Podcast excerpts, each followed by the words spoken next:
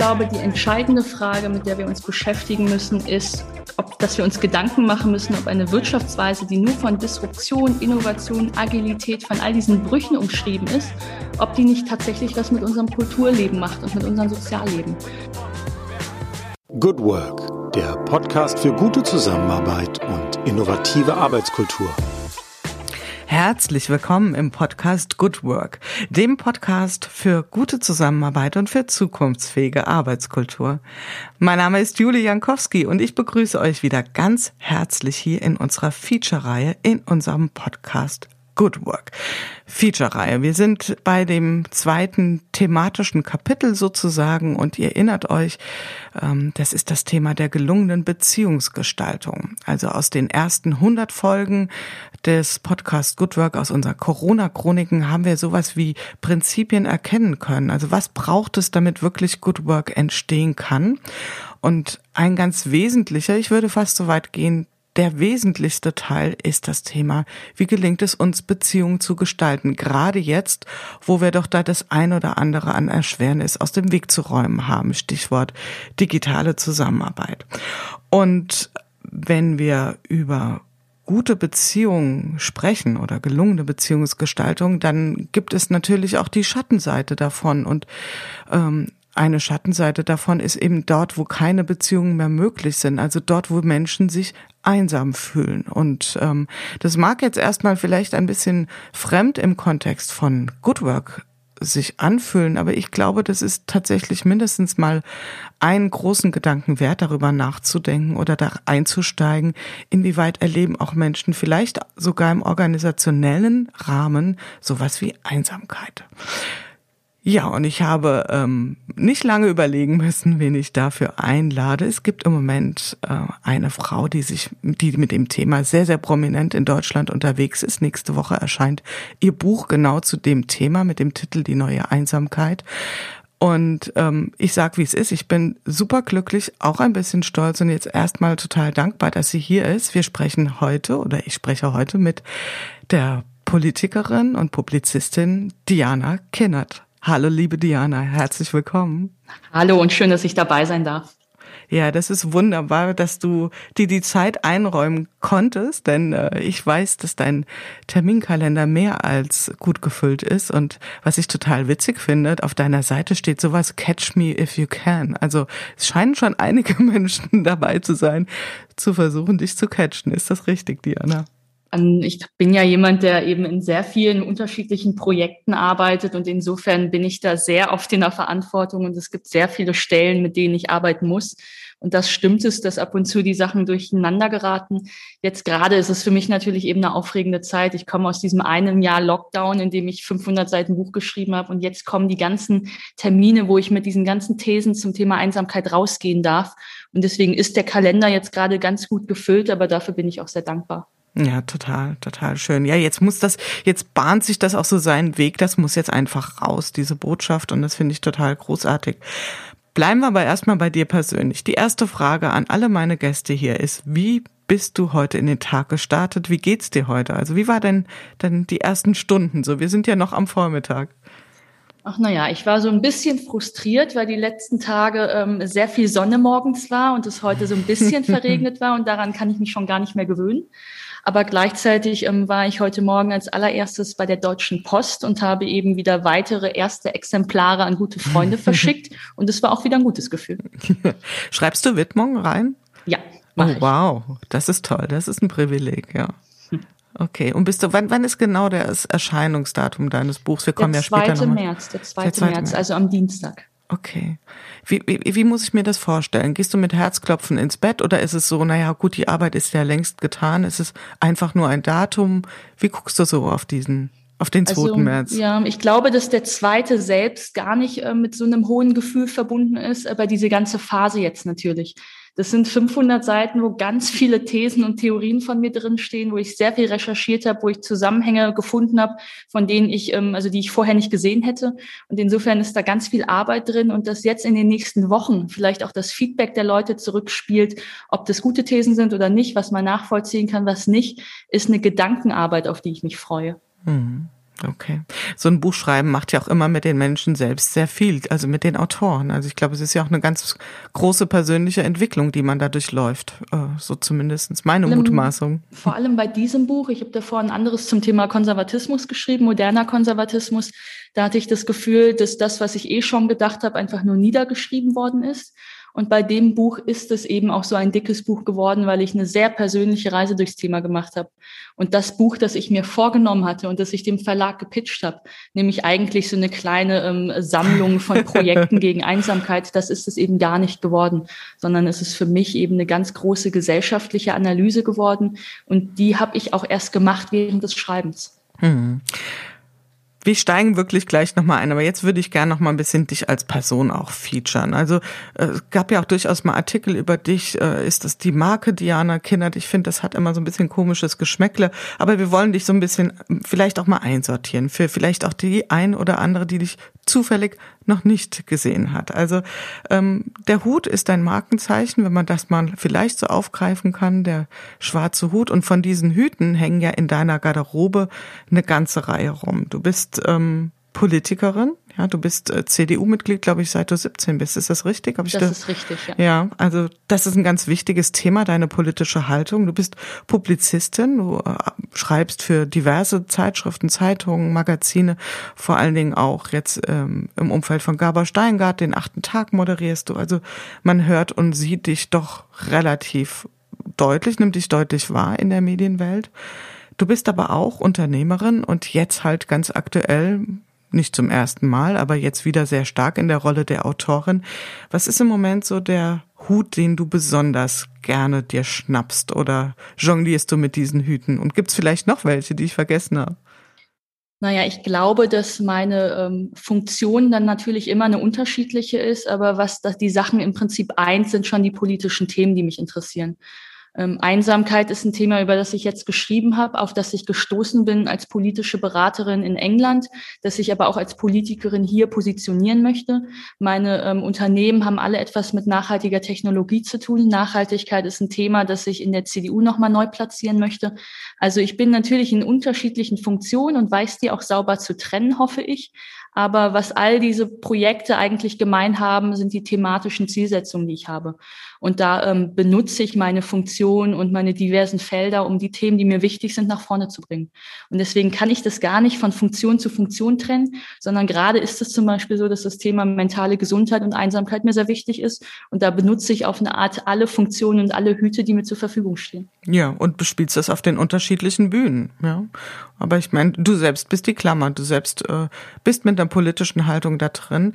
Und wenn man aber jetzt so mal so dein Leben von außen, das ist ja immer, mehr können wir äh, Zuschauer, Leser mhm. ja nicht tun, betrachtet, dann stehen da ganz viele Etiketten drauf. Ähm, eins würde ich jetzt nicht unbedingt sehen, nämlich das Thema Einsamkeit. Also Gibt es da eine persönliche Betroffenheit oder was hat dich in dieses Thema so so reingezogen? Also was hat dich daran? Ich bin so erstmal, ich bin erstmal sehr zufällig auf das Thema gestoßen, weil ich viel ähm, mit Politik in Großbritannien zu tun hatte, dort mit Politikern befreundet bin, also dort öfter auch zu Besuch war. Und dann habe ich eben festgestellt, dass das Thema Einsamkeit als Public Health irgendwie Challenge und als große gesellschaftliche Herausforderung in Großbritannien sehr relevant behandelt wird. Das heißt, ich bin dort auf dieses Thema gestoßen, das schon politisch bearbeitet wurde und fand das erstmal ganz interessant und habe dann festgestellt, dass ich finde, dass sich das auch auf Basis des demografischen Wandels als ein großes Zukunftsthema herausstellen könnte, weil vor allem ja Hochaltrige einsam sind, war immer mein Gefühl. Und dann dachte ich, ähm, auch im Zuge dieser neuen Generationenkonflikte, die jungen Menschen, die ähm, die Schule schwänzen, um für Klimaschutz auf die Straße zu gehen, was ich genau richtig finde, dann aber im gleichen Zuge ähm, nicht nur sich ein industrielles System vornehmen und damit urteilen, sondern gleichzeitig auch eine ältere Generation als Umweltsünder und ähm, ja als Klimasünder darstellen, fand ich schwierig, weil ich natürlich gerade in der CDU lerne, ich kann nur dann mehrheitsfähige Politik machen, wenn ich auch Mehrheiten bekomme. Und da hatte ich das Gefühl, dass eine Vorwurfshaltung gegenüber der Großelterngeneration vielleicht nicht wirklich konstruktiv ist. Und ich dachte, dass das Einsamkeitsthema vielleicht nicht nur ein progressives, zukunftsrelevantes Themenfeld ist, sondern eines, wo die junge Generation an die alte Generation ein Angebot machen kann, um auch ihre Bedürfnisse ernster zu nehmen. Und das fand ich erstmal als jemand, der auch in der Volkspartei engagiert ist, jemand, der ähm, ja Veränderungen zwischen den Generationen verhandeln will, fand ich das erstmal ein vielversprechendes Thema für die Alten und für mich war es ein Projekt von Generationengerechtigkeit. Mhm. Finde ich, finde ich wunderbar, weil du dir ja fast so eine Rolle des Moderators oder der Moderatorin einnimmst, wie du das beschreibst, eben ähm, sich für die Sache eingestehen, aber eben nicht um den Preis des, des Bashing, ja, des, des Abkanzeln, weil dann ist der Dialog nicht mehr da, dann, dann kommen die Themen wahrscheinlich auch nicht konsensfähig durch die Tür. Ich glaube, dass Politik immer natürlich Streit braucht, Streit in den Methoden, Streit in den Zielen, das ist total notwendig und richtig. Aber gleichzeitig ähm, ist der Politiker ja immer einer, der verhandeln muss. Du musst Interessen miteinander austarieren, du musst entscheiden, welcher Lobby hörst du zu und welcher nicht. Wie verhandelst du Kompromisse? Und deswegen glaube ich, dass die Rolle des Politikers gar nicht die ist, ähm, die man immer so in den immer in so Heldenbüchern beschreibt als der eine mit der großen Haltung, sondern ich glaube, dass es genau also genau das Gegenteil das Entscheidende ist. Du musst zwischen verschiedenen Milieus und Interessen übersetzen und dort Anreize verkaufen und dann schauen, gibt es eine Mehrheit für ein Projekt. Und das ist etwas, was ich zum Beispiel bei dem, ähm, bei dem Thema ähm, sehr genauso machen wollte. Mhm. Also sehr fluide sein, ja, zwischen den Positionen, die so im Raum sind. Eigentlich fast so eine äh, systemische Haltung dann auch mhm. einnehmen. Ja, mhm. ich denke Absolut. auch, ja. Mhm. Jetzt hast du einen Satz gesagt, der hat mich ein bisschen stutzig gemacht, ähm, nämlich, dass es in Großbritannien schon als politisch relevantes oder gesellschaftlich relevantes Thema gesehen und bearbeitet wird, das Thema Einsamkeit. Ich würde jetzt mal einfach behaupten, das ist in Deutschland nicht so. Wie siehst du das? Also es fängt sehr langsam an. Es gibt in Nordrhein-Westfalen die erste Enquete-Kommission im Parlament. Ähm, die CDU-CSU-Bundestagsfraktion hat jetzt ähm, aus, ich glaube, aus dem Familienausschuss ein großes Strategiepapier dazu herausgegeben. Ähm, ich habe längst schon auch mit Daniel Günther, dem Ministerpräsidenten in Schleswig-Holstein, gesprochen, mit Tobias Hans, dem Ministerpräsidenten im Saarland. Dort gibt es jetzt ein Forschungsprojekt auch zur Lebensqualität in den Corona-Kontaktbeschränkungen, das auch das Thema Einsamkeit neu aufgreift.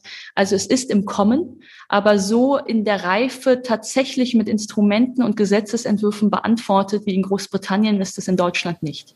Woran liegt das? Was glaubst du? Ist es, ist es ein Tabuthema oder ist es ein Thema, wo man nicht, äh, wie sagt äh, John Cotter immer, der Sense of Urgence nicht klar ist? Also was, was für eine Sprengkraft auch in dem Thema drin steckt? Was, was wäre so dein, deine Vermutung? Wo, was hängt da bei uns noch? Ich glaube, es hängt auch an einzelnen Personen, die die Themen platzieren müssen. In Großbritannien war das die ehemalige Labour-Abgeordnete Joe Cox, die habe ich damals kennengelernt.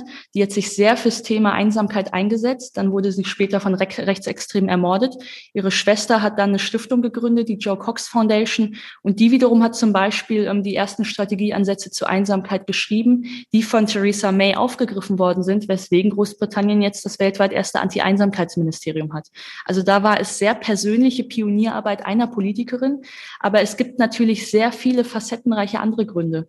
Ich, also ich bin jemand, der in in der CDU ähm, sich ja eben schon seit über einem Jahrzehnt engagiert und mich ähm, ich beschäftige mich gedanklich ganz oft mit dem Thema Reform. Wann ist Reform möglich? Wann ist Reform nicht möglich? Was sind eben die systemischen Hemmnisse oder Hindernisse? Und da merke ich, dass wir ganz oft in einer Linearität uns fortbewegen.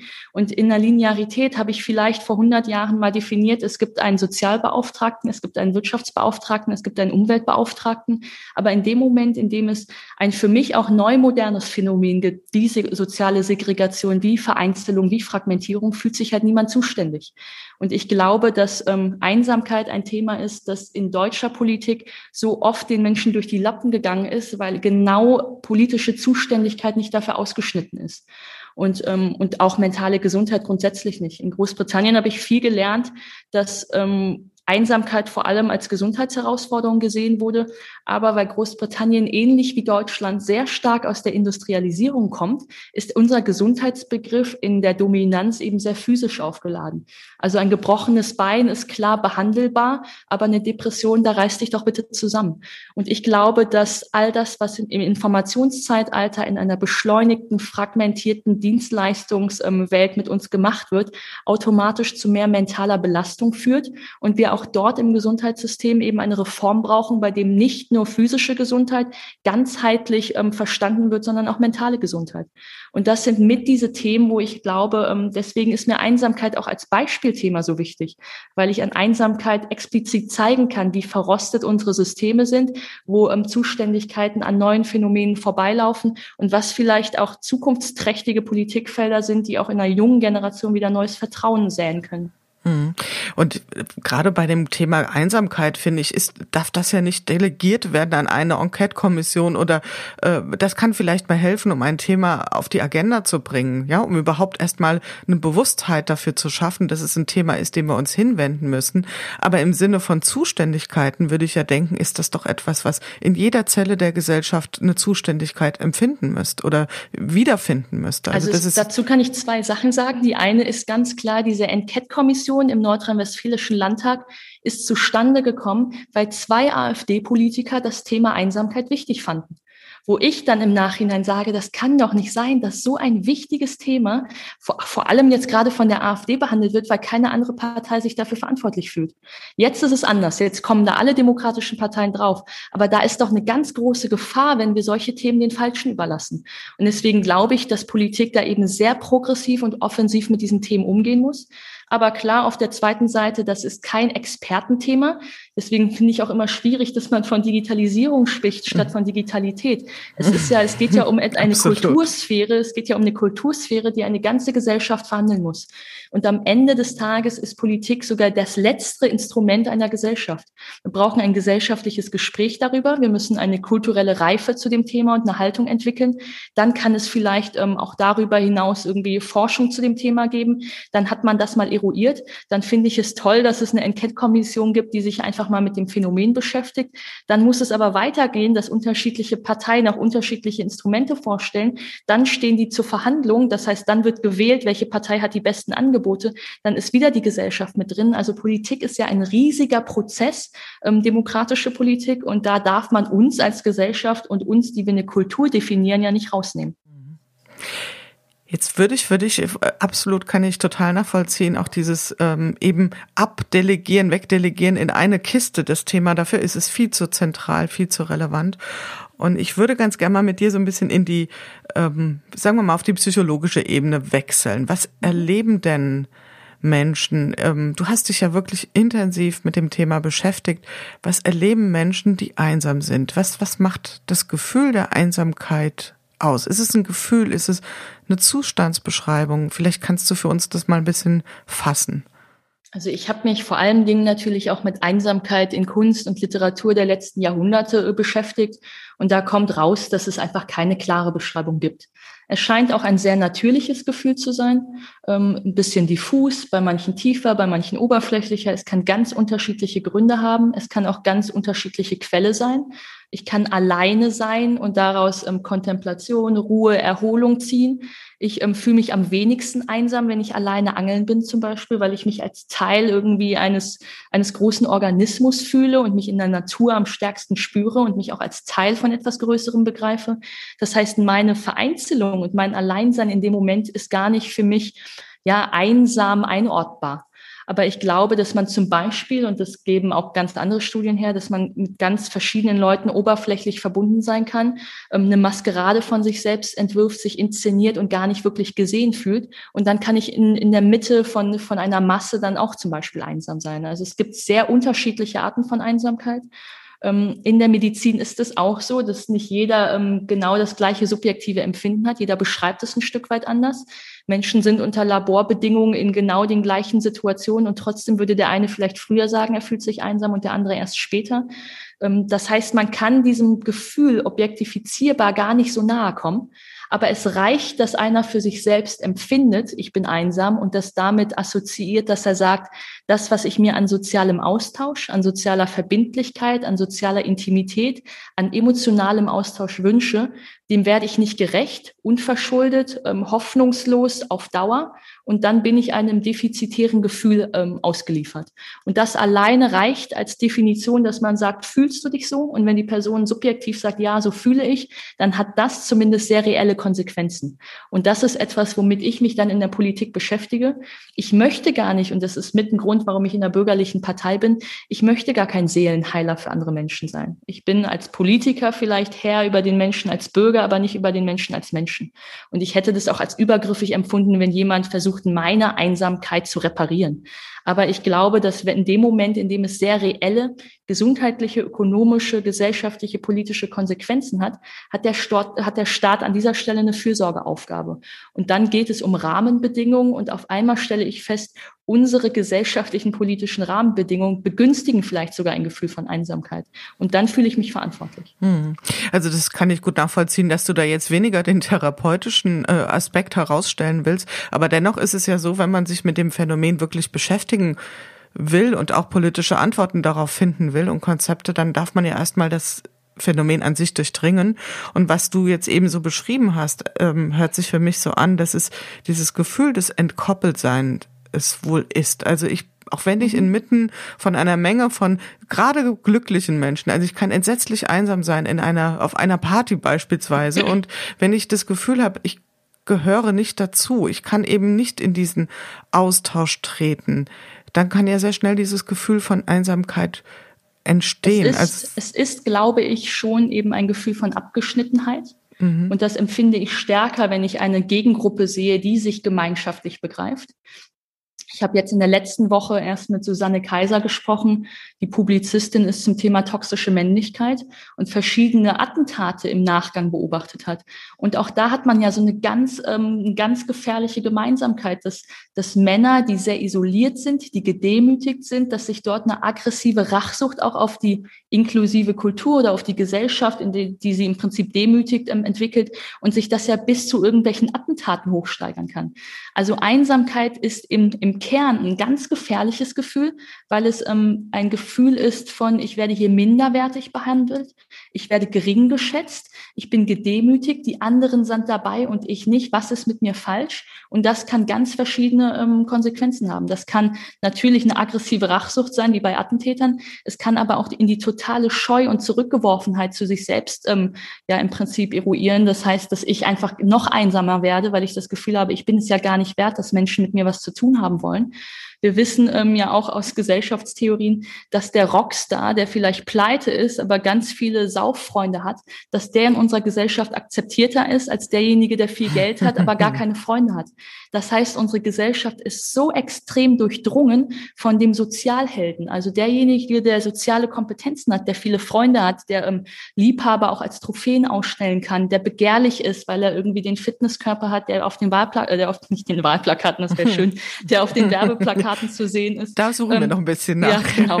ähm, das ist, ähm, das ist, das ist das Eigentliche, was Gesellschaft richtig ähm, spiegelt, was das total Begehrliche und ähm, ja Wertige ist. Und in dem Moment, in dem ich einsam bin ähm, und mir quasi eine Gesellschaft bescheinigt, du bist es nicht wert, dass du Freunde hast, du bist es nicht wert, dass wir mit dir sprechen, du bist es nicht wert, dass wir uns mit dir zeigen, ist es, glaube ich, ein ganz entsetzlicher Schmerz, der ganz verschiedene Konsequenzen hat. Hm. Also kann man sagen, ist Einsamkeit sowas wie die Funktion der, der mangelnden sozialen Teilhabe? Ja, das würde ich ähm, so unterschreiben als Definition. Mhm. Und dann hast du noch was gesagt, was mich auch sehr hellhörig gemacht hat, nämlich das Thema ähm, so eine gewisse Ohnmacht, also unverschuldet. Also ist das mhm. so das Wahrnehmen, die Wahrnehmung der Menschen, dass sie sagen, ich bin in dieser schrecklichen, zutiefst unmenschlichen Situation, weil wir sind äh, ähm, soziale Wesen, wir sind mhm. auf Austausch angewiesen und ich bin da ganz unverschuldet reingeraten und komme vor allen Dingen auch nicht mehr alleine raus. Ist das ja. auch noch eine Funktion, die dazugehört? Das ist ähm, ein Gefühl, das sehr oft mit Einsamkeit assoziiert wird das gar nicht so unbedingt reell sein muss. Also ich habe am Anfang bei Leuten, die gesagt haben, sie sind einsam, habe ich gesagt, musst du doch gar nicht sein. Dann triff dich doch mit irgendwem, dann benutzt doch irgendeine Dating-App, dann guck doch mal aufs schwarze Brett, ob jemand in der Nachbarschaft mit dir Gassi gehen möchte oder irgendwie, da gibt es ja hunderte Möglichkeiten heutzutage, mit anderen Menschen in Kontakt zu sein. Und dann spiegele ich diese Möglichkeiten dieser Person. Und auch wenn sie genau diese Instrumente aufrufen kann, hat sie irgendeine Scheu vielleicht oder eine Angst oder eine Unsicherheit, dass sie es dann doch nicht macht. Und das ist im Grunde verbunden mit einem Ohnmacht Ohnmachtsgefühl. Was auch immer die, die Ursache dafür ist, die Leute haben das Gefühl, ich bin einsam, weil ich es einfach nicht ändern kann. Hm. Also damit auch sich überhaupt nicht als selbstwirksam mehr erleben. Also mhm. tatsächlich ein sehr düsteres, dunkles Gefühl. Und ähm, ich kann mich erinnern, ich habe, äh, ich glaube, es war eine Folge bei Gabor Steingart, da hast du darüber berichtet und hast auch so eine Erkenntnis geteilt, die mich tatsächlich sehr umgehauen hat, weil wir alle, wenn wir an Einsamkeit denken, also ich vereinnahme jetzt mal gerade, merke ich gerade, alle in meine Sichtweise, aber ich glaube, dass viele äh, in Richtung alte Menschen denken und mhm. ähm, die spannende Botschaft, die du damals äh, in dem Podcast verkündet hast, war, das ist bei weitem nicht äh, die alleinige gesellschaftliche Gruppe, die unter Einsamkeit leidet. Was kannst du dazu sagen? Wie ist, wie ist das Phänomen Einsamkeit in unserer Gesellschaft verteilt? Gibt es da Strömungen, Tendenzen? Was kannst du dazu sagen? Deswegen heißt mein Buch Die neue Einsamkeit, weil ich eben, und das ist im Prinzip meine Reise zum Buch, ich habe in Großbritannien sehr explizit mit den Hochaltrigen angefangen. In Großbritannien gibt es über 200.000 Seniorinnen und Senioren über 70, die seltener als einmal im Monat mit Freunden und Familien sprechen. Ähm, es gibt ganz klar diese Bilder, wenn man Einsamkeit googelt, dann sieht man ganz oft eine alte Frau auf der Parkbank, einen alten Mann, der aufs Meer guckt. Also es ist sehr ähm, klassisch alt aufgeladen. Klischeehaft auch, ja. Sehr klischeehaft. klischeehaft. Und da mhm. auch da gibt es natürlich totale, ähm, ein sehr reelles Bedürfnis. Und da kann ich mich sehr viel engagieren konzentrieren. Ich kann schauen, dass wir bei Digitalität die Alten mitnehmen, was sie ja als Digital nicht Natives vielleicht noch nicht so richtig können. Ich kann gucken, dass es WLAN in Altersheimen gibt und Pflegeheimen, weil das eigentlich immer noch nicht richtig der Standard ist. Ich kann schauen, dass ich agile Infrastrukturen anbiete, damit auch Menschen, die insgesamt vielleicht gebrechlicher und schwächer sind, auch einfach besseren Anschluss finden. Also es gibt sehr viele Projekte zu, zum Thema Anti-Einsamkeit bei Senioren und das hat eine absolute Relevanz. Aber dann bin ich eben auf Studien gestoßen, von der Ruhr-Universität in Bochum zum Beispiel, die den einzigen Lehrstuhl für Einsamkeit in Deutschland hat, aber vor allem eben auch aus Studien, ähm, auf Studien in Kanada, in Großbritannien, in Australien, in den USA, die zeigen, dass es einen sehr hohen Peak gibt bei sehr jungen Menschen. Also schon auch bei 20 bis 40-Jährigen. Die 40 bis 70-Jährigen, die eigentlich eher weniger. Also es fängt dann erst wieder ab 70 an. Aber ähm, unter 40 sind die Menschen sehr einsam und die allerjüngsten Umfragen sagen, dass gerade auch noch so 16, 18, 20-Jährige nochmal sehr explizit einsam sind. Und da fand für mich, ähm, das fand ich erstmal paradox, weil ich natürlich gelernt habe, naja, was kann man für die Alten machen? Die sitzen da irgendwie auf dem Land, ähm, ohne Internet, voneinander abgeschottet, vielleicht auch verwitwet, Kinder, Enkelkinder längst in die Stadt gezogen zum Arbeiten. Dort sitzen sie halt vereinzelt und alleine rum. Das heißt, das, was ich als Politik in Großbritannien angeboten habe, war Nachbarschaftsgenossenschaften, Mehrgenerationenhäuser, also einfach nur sie zusammenzustecken. Und bei den Alten funktioniert das. In dem Moment, in dem man die Alten zusammensteckt, sagen sie in der, im, im Durchschnitt, sie fühlen sich weniger einsam. Bei den Jungen brauche ich das doch gar nicht. Die Jungen sind die erste und einzige Generation, die wahrscheinlich so vernetzt war wie noch nie, die so erreichbar ist wie noch nie, die in tausenden WhatsApp-Chats gleichzeitig äh, im Dauergespräch ist, die ähm, in den Großstädten, die aus allen Nähten platzen, was wir an den Mietpreisen sehen, ähm, so sehr beieinander sind. Also diese, diese politische Lösung, ich bringe euch mal miteinander zusammen und dann seid ihr weniger einsam, das kann bei den Jungen nicht funktionieren. Die sind doch alle schon beisammen. Und das war für mich eine ganz große Analysefrage. Wo entsteht das Gefühl von Einsamkeit, wenn die Menschen doch eigentlich schon zusammen sind? Und hast du eine Antwort für dich gefunden? Weil das ist tatsächlich auch, wir hatten gerade im Freundeskreis auch genau diese Diskussion, wie sorge ich für soziale Teilhabe? Und ähm, die Möglichkeiten sind da. Aber was, was ist deine Antwort darauf? Meine Antwort ist am Ende des Tages, ähm, dass es was mit ökonomischer Unsicherheit zu tun hat dass eine Generation, und ich meine, ich kann da jetzt ganz viel zu sagen. Ich habe ja in, im Lockdown habe ich mich bei TikTok angemeldet und mich in diese ganzen TikTok-Welten von wirklich auch unter 20-Jährigen hineinbewegt. Und auf einmal sieht man, wie ähm, eine ganz junge Generation im Begriff Cottagecore einen eigenen Fetisch darin findet, ein sehr idyllisches Landhausleben romantisch zu stilisieren. Dahinter steckt natürlich das gesellschaftliche Phänomen, dass eine junge Generation nicht weiß, kriege ich irgendwann Rente, kriege ich irgendwann einen Job, ähm, ist das, was ich studiere, überhaupt am Ende kommt es zu einem Beruf, der zukunftsfähig ist oder nicht? Ähm, wie, wie funktioniert es, wenn ich tausend Praktika vorzeigen muss, aber alle sind, unbe also alle sind unbezahlt? Also die junge Generation steckt in einer totalen ökonomischen Überforderung auch. Überall auf der Welt sind Krise, da ist Klimakrise, da sind auf einmal Rechtspopulisten, Donald Trump. Ähm, ich fühle mich keiner Partei zugehörig, meine Eltern gehen so und so mit mir um. Ich habe trotzdem eine ökonomische Abhängigkeit, die noch stärker ist in der jungen Generation heute als vor 20, 30 Jahren. Und das ist für mich eine Überforderung die sich dann darin spiegelt, zum Beispiel auf TikTok, dass die Menschen sagen, okay, ich will mit dieser Realität nichts mehr zu tun haben und deswegen erträume ich mir so Taylor Swift-haft eine Cottagecore-Version, wo ich ähm, mich einfach sicher und idyllisch und harmonisch fühle. Und das hat am Ende des Tages, glaube ich, etwas mit Bindung zu tun in dem Moment, wo Menschen miteinander verbunden sind, aber ich das Gefühl habe, naja, bin ich es denn eigentlich wert, dass man mit mir befreundet ist, dass man mich liebt, weil mein Leben eigentlich nicht so pastellfarben ist, wie, alle, wie ich das bei sämtlichen Bekannten auf Instagram erlebe. Da fühle ich mich gering geschätzt. Wenn ich sehe, wie ich auf Tinder ähm, jede zwei Minuten ausgewechselt werden kann und ich gar nicht weiß, es ist eine verbindliche Beziehung, dann weiß ich auch nicht genau, kann ich da irgendwie in, in Gefühl investieren oder nicht. Das heißt, ich glaube, dass der junge Mensch von allen Gesellschaften gesellschaftlichen Bedingungen so sehr verunsichert ist und überfordert ist, dass das Investment, das emotionale Investment, Beziehungen nicht zu konsumieren, sondern wirklich in Intimität hineinzugehen, ein zu großes Wagnis ist. Also für mich ist es die Unfähigkeit zur Intimität, die wahre Einsamkeit bei jungen Menschen ausmacht. Also genau, als, als Dysfunktion der, der Beziehungsgestaltung sozusagen oder mhm. als Ergebnis davon. Und äh, du hast das Thema Multioptionalität mit reingebracht. Da ist ja immer so ein bisschen die Frage, was ist, was ist Huhn, was ist Ei? Also mhm. hat die Multioptionalität zu einer äh, Beliebigkeit geführt, zu einer mangelnden Verbindlichkeit? Das ähm, würde ich jetzt auch mal so, wäre so mal so ein einfacher Erklärungsansatz. Aber wie siehst du da so die Wechselbeziehung? Es ist eine ganz klare, eine ganz klare Ursache von Einsamkeit ist Freiheit. Also in dem Moment, in dem ich als Frau das Gefühl habe, ich brauche einen Ehemann, um ökonomisch sicher zu sein, sind Frauen weniger einsam natürlich. In dem Moment, in dem ich gezwungen werde, als Kind in meiner Nachbarschaft Ministrant irgendwie im Gottesdienst zu sein, habe ich eine neue Peer Group. Das heißt, dass wir insgesamt Freiheiten und Privilegien hinzugewonnen haben, sorgt erstmal automatisch dafür, dass wir eine neue Art von Individualismus haben, den ich erstmal ganz grundsätzlich sehr positiv bewerte.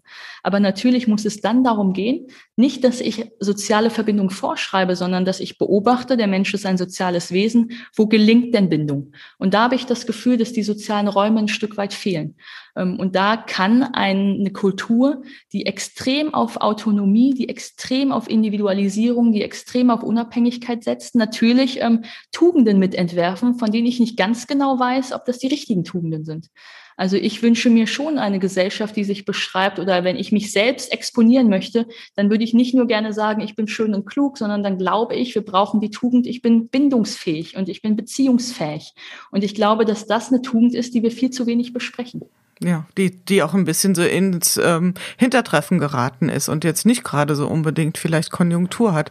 Genau. Und ich glaube, dass es eben noch eine Verbindung einfach zu unserer Wirtschaftsweise gibt.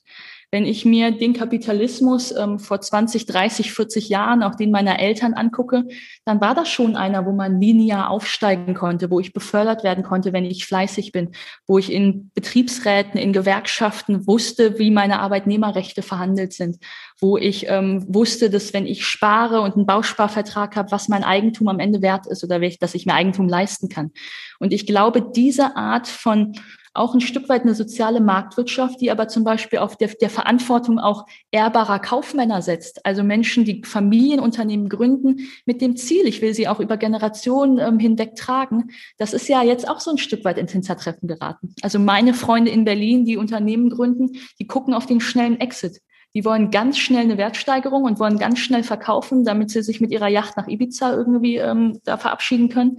Ähm, das, was junge Menschen, sehr junge Menschen heutzutage in der Schule angeben, was sie werden wollen, sind YouTube-Stars und Twitch-Stars, weil sie wissen, da bin ich von heute auf morgen berühmt und reich.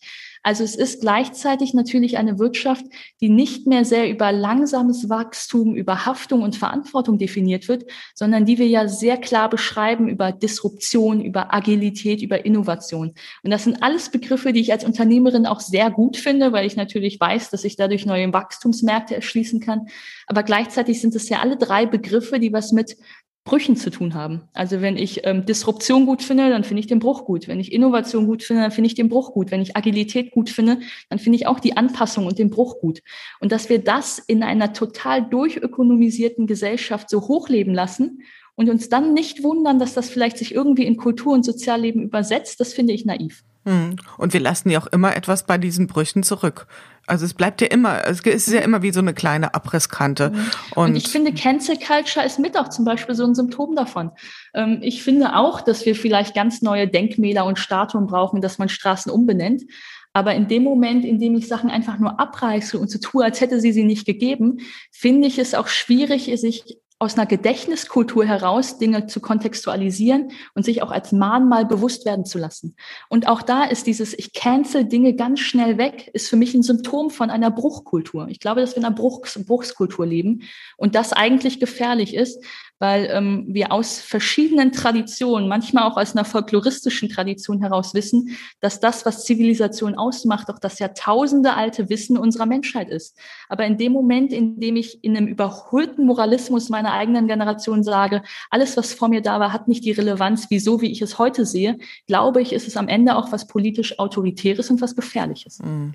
Da sprichst du mir tatsächlich komplett aus dem Herzen. Wir sind ja hier auch im Podcast Good Work und ähm, ein Haupt Hauptweggrund für mich, ihn so zu nennen und eben nicht dieses Anleihe an New Work zu nehmen, ist, dass ich glaube, es geht uns doch in erster Linie immer darum, jetzt wenn wir im Arbeitskontext sind, gut zusammenzuarbeiten und nicht das Neue, also nicht das Neue zu verteufeln, aber auch nicht zum Selbstzweck hochzustilisieren.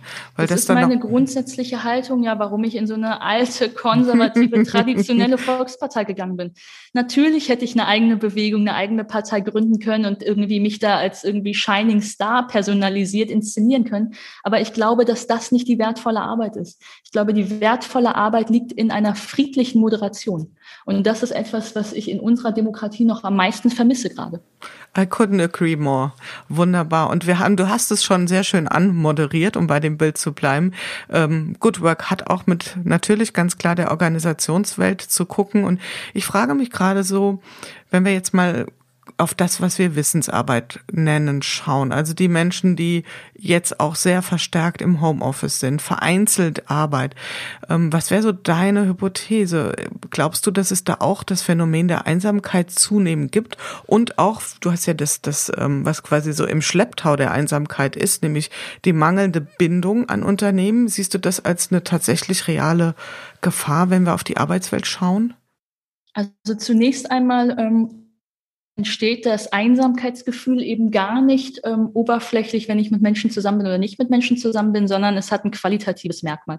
In dem Moment, wo ich glaube, ich konsumiere eine Beziehung oder eine Verbindung nicht, weil ich irgendwie sie ausstellen will oder weil man das halt so macht, sondern in dem Moment, in dem ich emotional investiere und wahre Intimität erlebe, erst dann bin ich weniger einsam, erst dann fühle ich auch eine Beziehung. Und das hat etwas mit Zufällen zu tun. Und in dem Moment, in dem ich in meinem Telefon ähm, blockiere, während irgendwie das das sagt, was ich, womit ich nicht einverstanden bin. In dem Moment, es war ja auch groß ähm, so ein identitätspolitisches Phänomen, zum Beispiel in den USA, als Donald Trump gewählt wurde und eine Woche später Thanksgiving war und ganz viele progressive Millennials gesagt haben, ich boykottiere dieses Familienessen, weil mein Onkel muss ja Trump gewählt haben.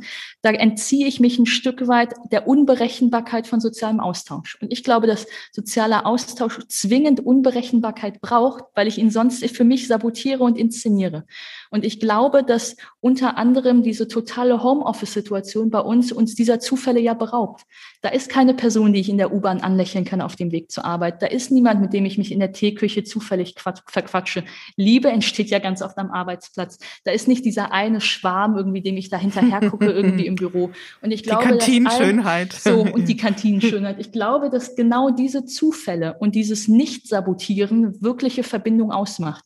Und in dem Moment und deswegen bin ich ja auch immer schwierig gewesen mit ähm, Dating-Apps. In dem Moment, in dem ich mir das selber aussuche und selber meine eigenen Muster spiegele, selber meine eigenen Begehrlichkeiten und Defizite ähm, im richtigen Moment ausspiele oder halt nicht, glaube ich, wird Beziehung ein Stück weit berechenbar und dann glaube ich, geht das verloren, was wirkliches Gefühl ist. Und in dieser Zurückgeworfenheit, jetzt gerade in den Kontaktbeschränkungen mit sich zu sein, und da geht es nicht mal darum, dass einfach wirklich Leute in Berlin auf fünf Quadratmetern wohnen oder in München, sondern das können Leute in ganz großen Häusern sein, die ähm, so viel Geld haben, dass alle Kinder sehr gut betreut sind, sogar noch nebenbei. Diese totale Zurückgeworfenheit auf sich selbst, die macht was mit einem. Und das ist sehr oft ein Einsamkeitsgefühl. Was du eben hier beschrieben hast, wir hatten in, ich weiß gar nicht, welche Folge es war, ich habe es auch schon mehrfach hier zitiert, weil mich dieses Wort, dieses Etikett so wunderbar erreicht hat. Ich finde, das fasst das so schön zusammen. Sagte eine, was ich wirklich vermisse, sind absichtsfreie Begegnungen. Ja. Und das ist ja genau das, was du beschrieben hast. Eben dieses es ist nicht. Eine Verbindung, die nicht auf der eigenen Sabotage genau. des Musters basiert, ja. Genau, genau. Und ähm, eben nicht der virtuelle Coffee Talk, ja, der ist sicherlich auch ein ganz guter Kniff oder Hack, um es ein bisschen äh, geschmeidiger zu machen, aber es ist kein Surrogat dafür. Es ist eben nicht der vollständige Ersatz. Aber was, was wäre so deine Vermutung? Wie sind so dann, wie wird es so um die Bindungsfähigkeit der Menschen sein, wenn uns das eben fehlt, dieses Momentum des Absichtsfreien, dieses Momentum des nicht sabotierbaren, wenn das fehlt, ähm, werden sich die Menschen künftiger auch so wie in den anderen sozialen Beziehungen beliebiger verhalten in Bezug auf ihre Bindung zum Unternehmen hin? Das ist mir total egal, weil ich weiß, dass der Mensch, der sich so verhält, auf einmal erstmal krank wird. Und ähm, das finde ich die so starke Konsequenz, dass ich ja glaube, ähm, dass, das, dass wir das deswegen jetzt zum Thema machen müssen. Das heißt, ich glaube nicht, dass diese, dass diese Art von gestörter Bindungswelt auf Mikroebene ähm, genauso bleibt und sich fortschreitet, sondern ich glaube, dass wir sehr früh merken werden, es hat psychosoziale Konsequenzen die Menschen werden krank, sie werden auch sehr reell, sehr physisch krank. Also jemand, der dauerhaft einsam ist, der entwickelt Angstzustände, Paranoia, ähm, Demenz, Depression, hat Probleme ähm, mit Herz-Kreislauf-Erkrankungen, solche Geschichten. Und auf einmal wird es ein sehr greifbares Phänomen. Und ich glaube, dass das eigentlich was Gutes ist, weil wir an dem Punkt merken, wir sind irgendwo falsch abgebogen. Und wir als soziale Wesen müssen uns eine Gesellschaft und Apparate bauen, die zu uns passen. Und insofern glaube ich gar nicht daran, dass wir jetzt so dystopisch darüber nachdenken müssen, wo schlittert das hin, sondern ich glaube, dass wir längst schon irgendwie an einem Punkt zu viel sind, aber dass wir deswegen jetzt sehr bald merken werden, es hat psychologische Konsequenzen und deswegen müssen wir das Thema anfassen und deswegen müssen wir, und da ist der Arbeitgeber natürlich in einer ganz besonderen Pflicht, wenn er gesunde Arbeitnehmer haben möchte, diese Begegnungsräume neu zu verhandeln und die auch, ähm, ja, die möglich zu machen. Mhm. Und das, also ich hoffe, dass jetzt wirklich viele Gestalter von dem sogenannten New Normal, ähm, wo wir uns ja auch immer die Frage mhm. stellen können, ist das nicht schon längst da? Also ist es sowieso auch schon ein Konstrukt, ja, dieses New Normal? Äh, Was für mich sehr entscheidend ist, ist, dass ich ja jemand bin, und das ist auch etwas, warum ich an soziale Marktwirtschaft glaube. Ich bin kein linken Politiker, der sagt, naja, ähm, ich finde, ein Arbeitnehmerrecht muss so aussehen und der Lohn in diesem Monat soll so aussehen und der Mindestlohn in diesem Monat soll so aussehen. Also ich glaube, dass ein Unternehmen am gesündesten und am nachhaltigsten und am verantwortungsvollsten wächst, wenn es Vertrauen im Unternehmen gibt, zwischen Arbeitnehmern und Arbeitgebern. Die Arbeitnehmer verstehen, wie sich das Unternehmen entwickelt. Deswegen können sie mal in dem Monat ein bisschen zurückschrauben. Deswegen weiß der Chef aber auch, meine Arbeitnehmer sind zuverlässig und loyal, deswegen kann ich in drei Monaten mal wieder was dazugeben. Also für mich ist wichtig, dass vertrauensvolle Mechaniken und Verhandlungsräume in dem Unternehmen bleiben. Ich will nicht dieser linken Politiker sein, der das von außen bewertet und da irgendwelche Sachen reingibt, die irgendwie populistisch aufgeladen sind, in welche Richtung auch immer, und wo ich und Vertrauen im Stück weit im Unternehmen zerstöre, weil die Arbeitgeber das Gefühl haben, die Arbeitnehmer, die kommunizieren über diesen linken Politiker und andersherum oder dann quasi der FDP-Politiker auf der anderen Seite. Und ich glaube, dass wir vertrauensvolle ähm, ja, Arbeitnehmerprozesse im Unternehmen brauchen und die werden sich auch verändern müssen. Also ich will nicht, dass das Hauptthema eigentlich ähm, jeden Monat ist, wie mein Gehalt nur verhandelt wird, was ja sehr klassische Arbeitnehmervertretung und Betriebsräte und altmodische Zünfte und sowas geboten hätten, sondern ich möchte, dass wir sehr ganzheitlich über Gesundheitsbegriffe sprechen. Muss ich am Abend nach Feierabend noch meine Business-Mails checken oder nicht? Ähm, wie habe ich vielleicht ein anderes Anrecht auf ähm, Gymnastik und Fortbildung, wenn ich den ganzen Tag wie eine Garnele gekrümmt vor meinem Laptop oder an meinem Telefon sitze? Was macht das äh, mit meinem Sehvermögen, wenn es die ganze Zeit flimmert? Das sind ja gesundheitsrelevante Themen und die müssen auch als Arbeitnehmerrechte und als Arbeitnehmergrenzen verhandelt werden. Und da glaube ich, braucht es ein Stück Stück weit eine Neuausrichtung des Betriebsrates. Also ich wünsche mir Arbeitnehmer, die gerne auch ähm, loyaler, ähm, auch mit vielleicht neuen Herausforderungen, aber länger an Unternehmen gebunden sind, dadurch eine andere Mitverantwortung fühlen und von Arbeitgebern auch eingeladen werden, die wahrzunehmen. Und das ist das, was ich mir eigentlich wünsche. Hast du schon wunderbar meine Frage nach dem, was braucht es künftig, beantwortet. Machen wir vielleicht noch ein Minischrittchen zurück. Ähm wir haben es im Prinzip, hast du schon das auch äh, gestreift, mindestens mal. Was erlebst du oder was, was beobachtest du, inwieweit hat Corona das ganze Thema Einsamkeit nochmal dringlicher gemacht, nochmal prekärer erscheinen lassen, nochmal verschärft? Oder gibt es da vielleicht auch ähm, eine durchaus utopische Variante in dem Thema Corona in Bezug auf Einsamkeit? Also es hat das Thema sehr klar angefasst. Ähm, ein komplettes Jahr voller Kontaktbeschränkungen in was auch immer graduellen Ausrichtungen ist eine Art von Isolationsdiktat. Also wir werden ja dazu befehligt und bestraft, wenn wir es nicht tun, in dem Moment, in dem wir uns von anderen Menschen fernhalten. Und in der Schweiz gibt es ja zum Beispiel auch den Beruf der Berührerin, der Streichlerin. Ähm, das hat was damit zu tun. Also in dem Moment, in dem Sensualität, in dem Tiefe, in dem Zufallsbegegnung, in, in, wo all diese Sachen ein Stück weit auf welche Ebene auch immer eingeschränkt sind, entsteht natürlich ganz natürlich Einsamkeit. Ähm, was für mich entscheidend ist, ähm, ist, ich bin ein Fan der aktuellen ähm, Infektionsstrategie der Politik. Also ich will mich überhaupt nicht als jemand aufspielen, der sagt, wir brauchen keine Kontaktbeschränkung, die brauchen wir scheinbar schon. Aber was mir wichtig ist, ist, dass die Konsequenzen nicht ganzheitlich berücksichtigt werden und dass das Krisenverhalten der Regierung nur danach ausgerichtet ist, die Defizite zu früher auszutarieren, statt die neue Situation als hybride Situation wahrzunehmen. Denn dann würde der Staat wissen, okay, dass ich den Menschen Einsamkeit aufdoktriniere, ist jetzt eine Notwendigkeit. Dann bin ich aber in der gleichen Verantwortung, WLAN in die Altersheime zu bringen, Hofkonzerte stattfinden zu lassen, Hygienekonzepte zu entwickeln, die auf absoluter Sterilität basieren, was man ja ein Jahr lang hätte machen können. Der Mensch ist ein neugieriges, kreatives, innovatives Wesen. Ähm, ich bin hier mit hunderten Gastronomen und Künstlern und äh, Kulturschaffenden befreundet. Wenn Sie nur ein Stück weit das Gefühl hätten, dass es Forschungsprojekte der Bundesregierung gibt, wie man Kontaktbeschränkungen ähm, mit Sterilität ähm, umwandern kann, dass keiner krank wird, aber wir trotzdem sozialen Austausch gerecht werden können, hätte jeder Spaß daran gehabt, mitzuarbeiten. Aber dieses, ähm, jetzt müssen alle abwarten und ähm, ihr müsst halt euch jetzt fernhalten und es hat auch keine Konsequenzen, reißt euch mal zusammen. Und dann gibt es im Fernsehen ja immer wieder diese Bilder von, naja, die Jugend, die soll jetzt mal einfach ein Jahr keine Party machen. Also es wird verunglimpft sogar, dieses, dieses ganz tiefe psychosoziale Bedürfnis gerade einer jungen Generation nach Abreibung, nach Rausch, nach Exzess, nach dem, ähm, ja, dem Brechen eigentlich nach Fahrtabhängigkeit, als auch aus einer familiären Bande heraus, was total notwendig für Autonomie und Entwicklung ist das ein Stück weit einfach nur als reißt euch doch mal zusammen, macht doch jetzt hier keine Party zu verunglimpfen, das finde ich ganz schwierig. Und ich bin jemand, der ein großer Befürworter eben ist, psychosoziale Konsequenzen zu berücksichtigen und dann mit genau der gleichen finanziellen Ausstattung, wie sie Konzerne bekommen, diese Themen ernst zu nehmen.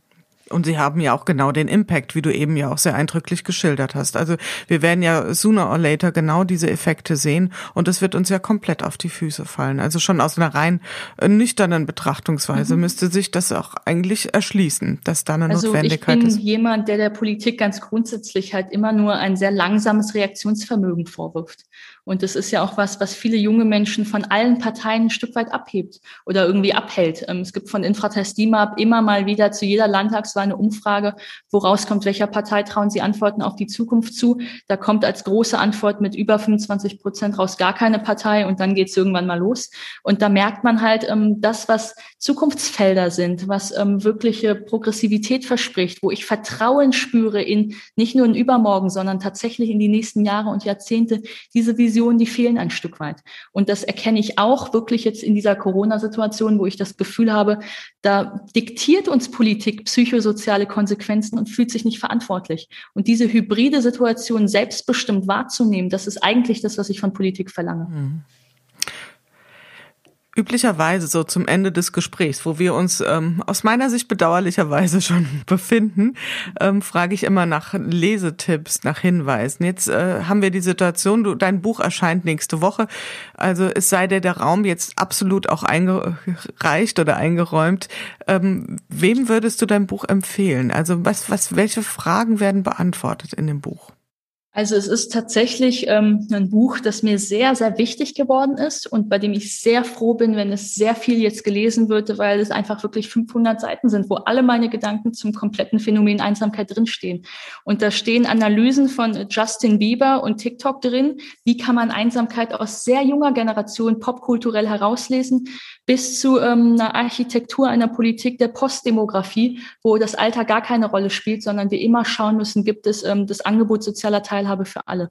Und insofern ist es, glaube ich, ein Buch, ähm, das sehr modern ist, das gleichzeitig ähm, sehr viele popkulturelle, auch künstlerische Momente hat, das aber am Ende sehr politisch geworden ist. Und ich mag es sehr gerne. Ähm, aber ich habe trotzdem auch noch einen Buchtipp, wenn ich den teilen darf. Natürlich, selbstverständlich. Ähm, ich bin vor einigen Monaten auf ein Buch gestoßen, das heißt ähm, Brigitte und Elmar Engels Wildnis- und Abenteuerkochbuch. Und es hat was zu tun mit ähm, zwei eben Menschen, die längst schon verstorben sind, die aber in den 60er, 70er Jahren in den ähm, Osten Kanadas ausgewandert sind und dort nur in einer Blockhütte zwischen sehr vielen Ureinwohnern gelebt haben. Und die schreiben halt so ein Kochbuch, wie das halt ist, wenn man irgendwie die Hälfte des Jahres ähm, im Prinzip ähm, keinen Supermarkt besuchen kann. Der einzige Supermarkt war 30 Kilometer äh, mit dem Kanu entfernt, aber der Fluss war äh, sechs Monate im Jahr zugefroren. Das heißt, du lebst in absoluter Wildnis. Und was ich das Schöne finde an diesem Buch, ist, dass ganz am Anfang steht, ähm, es ist kein Buch von ähm, man nehme, sondern es ist ein Buch von man hat eben genommen. Und auch da finde ich es so schön, dass es nicht diese moderne Infantilität ist, alles berechenbar zu machen und alles zu optimieren und zu managen und nach irgendwelchen Kalorien und Gesundheitsfetischen auszurichten, sondern es ist ein Buch, wo Menschen einfach nur auf sich selbst zurückgeworfen sind, aber man sich darauf verlassen kann. Und diese neue Liberalität, dieser neue Ernst sich selbst gegenüber, das ist grundsätzlich was, was ich mir von Gesellschaft wünsche. Mhm. Was wäre so eine Frage, die wir uns als Gesellschaft stellen sollten künftig, wenn es ähm, bei der Neugestaltung geht unserer unseres Zusammenlebens in Bezug auf Einsamkeit? Was wäre eine, eine Leitfrage, eine, eine konstruktive Leitfrage in Bezug auf Einsamkeit? Also ich glaube, die entscheidende Frage, mit der wir uns beschäftigen müssen, ist, ob, dass wir uns Gedanken machen müssen, ob eine Wirtschaftsweise, die nur von Disruption, Innovation, Agilität, von all diesen Brüchen umschrieben ist, ob die nicht tatsächlich was mit unserem Kulturleben macht und mit unserem Sozialleben. Und am Ende des Tages glaube ich, dass ähm, moderne Tugendwerte vielleicht nicht die von Anpassung sein sollten, sondern tatsächlich von Bindungsfähigkeit. Und ich glaube, die entscheidende Frage ist, welche Gesellschaftswerte verhandeln wir gerade und ist Bindungsfähigkeit nicht ein total unterschätzter Wert bei uns? Das ist ein wunderbares Schlusswort. Also besser hättest du es nicht zusammenfassen können auf dem Punkt. Liebe Diana, ich danke dir von ganzem Herzen für dieses wirklich unglaublich tiefe und gute Gespräch mit dir. Also ich schätze das sehr, dass du diese Zeit dir genommen hast und mit uns mal einmal das Thema Einsamkeit in allen Tiefen durchleuchtet hast, sofern das denn möglich ist in dieser Zeit. Für dich persönlich alles Gute und natürlich ganz viel Erfolg mit dem Start des Buchverkaufs und auch sonst bei deinen Bemühungen und vielen, vielen Aktivitäten. Dank. Vielen, vielen Dank. War ein sehr schönes Gespräch, fand ich. Das hat Spaß gemacht. Dankeschön. Ja, das war's wieder in unserem Podcast Good Work, dem Podcast für gute Zusammenarbeit und für zukunftsfähige Arbeitskultur. Wir schauen ganz genau hin, was gerade passiert in unserer Arbeitswirklichkeit und welche Form von Arbeitszukunft wir jetzt gerade in diesem Moment gestalten. Wenn euch das interessiert, das Thema, wenn euch die Art der Gespräche gefallen, schaltet wieder ein. Es gibt noch eine ganze Reihe von neuen spannenden Gesprächspartnern und von vielen Folgen, die wir hier in dieser Serie produzieren werden. Bis dahin, passt gut auf euch auf, eure Julia Jankowski.